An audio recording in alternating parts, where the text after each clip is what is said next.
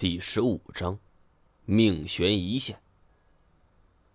老虎的奔跑速度可以达到每小时将近六十公里，跳跃的距离可以达到八米开外。现在看来，他之前追逐我的时候，这戏谑的成分更高。可能是他太寂寞了，就像猫跟老鼠一般，就在正餐前都会先进行一下热身。但此刻他是完全被激怒了，也不管向明，就冲着我的方向冲来。这速度快的像是一辆小汽车呀！我已经闭上了眼睛，等待自己脑袋被咬掉的一刻。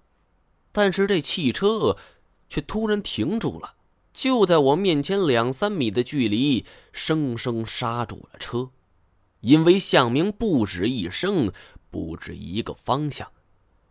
继初始的响鸣过后，我们周围竟然响起了此起彼伏的响鸣，一声急似一声，一声短似一声。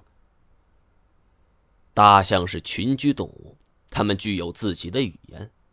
殷之虎侧耳倾听，在留神着对方动向。从这些此起彼伏的响鸣声中，我能够知道。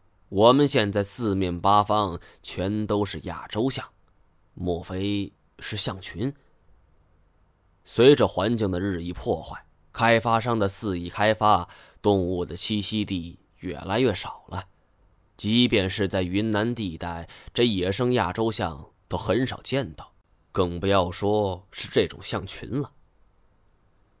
印之虎似乎是嗅到危险所在，他慢慢向后退了几步。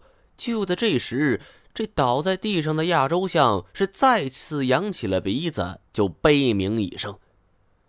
我和尹之虎都看向他，原来是这只大象发出了求救信号。尹之虎预感到死亡临近，他愤恨地看了我一眼，是掉头朝着丛林深处跑去。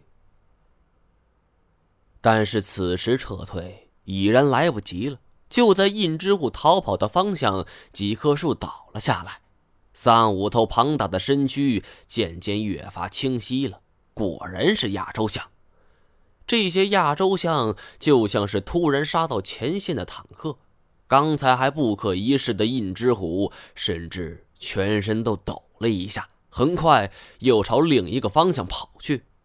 但是他刚刚跑出二十多米，又是一棵树木倒下。若不是猫科动物先天的敏捷性让它轻盈跳开，一定免不了头破虎亡的结果。印之虎后退几步，脸上呈现出一种前所未有的凶相。身为这一代的霸主，他还从未有过这种屈辱。很快，随着草丛的簌簌声和剧烈的大地震颤感。在我们四面八方出现了一群亚洲象，与之前倒在地上这头相同。这所有的亚洲象背上都坐着人，有的是一个人，有的是两个人，还有成年男子，也有稚气未脱的小孩。大象围在一起，组成了一个圆形的墙，将印之虎是牢牢的围在核心。印之虎是急得原地打转啊，不过也没有更好的方法。这些大象足有二十多头，只要他们一拥而上，那这个星球除了灭绝的恐龙外，这没有一样生物是他们的对手啊！印之虎预感到自己被踩为肉酱的命运，他浑身瑟瑟发抖。但是兽中之王就要有王的尊严。即便是死，也要死的壮烈。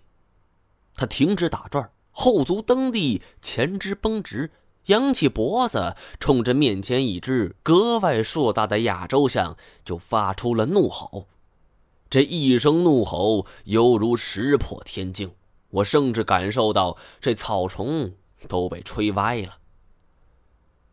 这只亚洲象格外巨大。身高在将近四米左右，体硕鼻长，将近三米多的象牙也彰显了他的地位。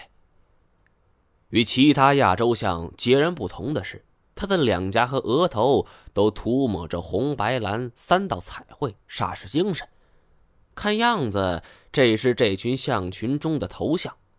面对印之虎的威胁，这只仪态稳重的亚洲象不为所动，反倒是围拢在四周的象群们是纷纷扬鼻长啸。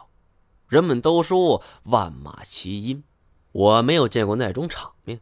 但是眼前这二十多头亚洲象齐鸣，煞是壮观，简直是地动山摇。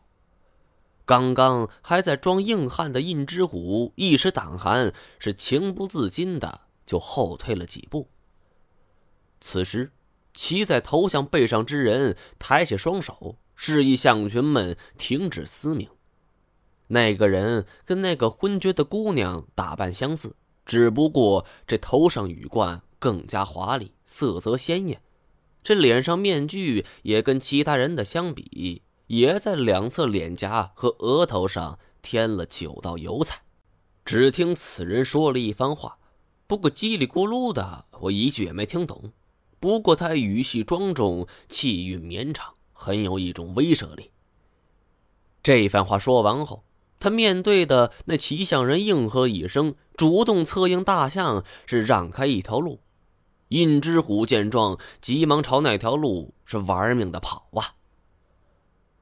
跑出包围圈后，印之虎停下脚步，朝这边望了一眼，才隐没在丛林之中。待印之虎的身形彻底隐匿之后，七象人这才纷纷下了坐骑。赶快去救治昏厥的姑娘。又有两三个人来到我的面前。之前的我全凭一股意念清醒着，后来他们一群人出现，我又因为好奇还在强撑着。此时我是终于支撑不住，这眼睛一翻，晕了过去。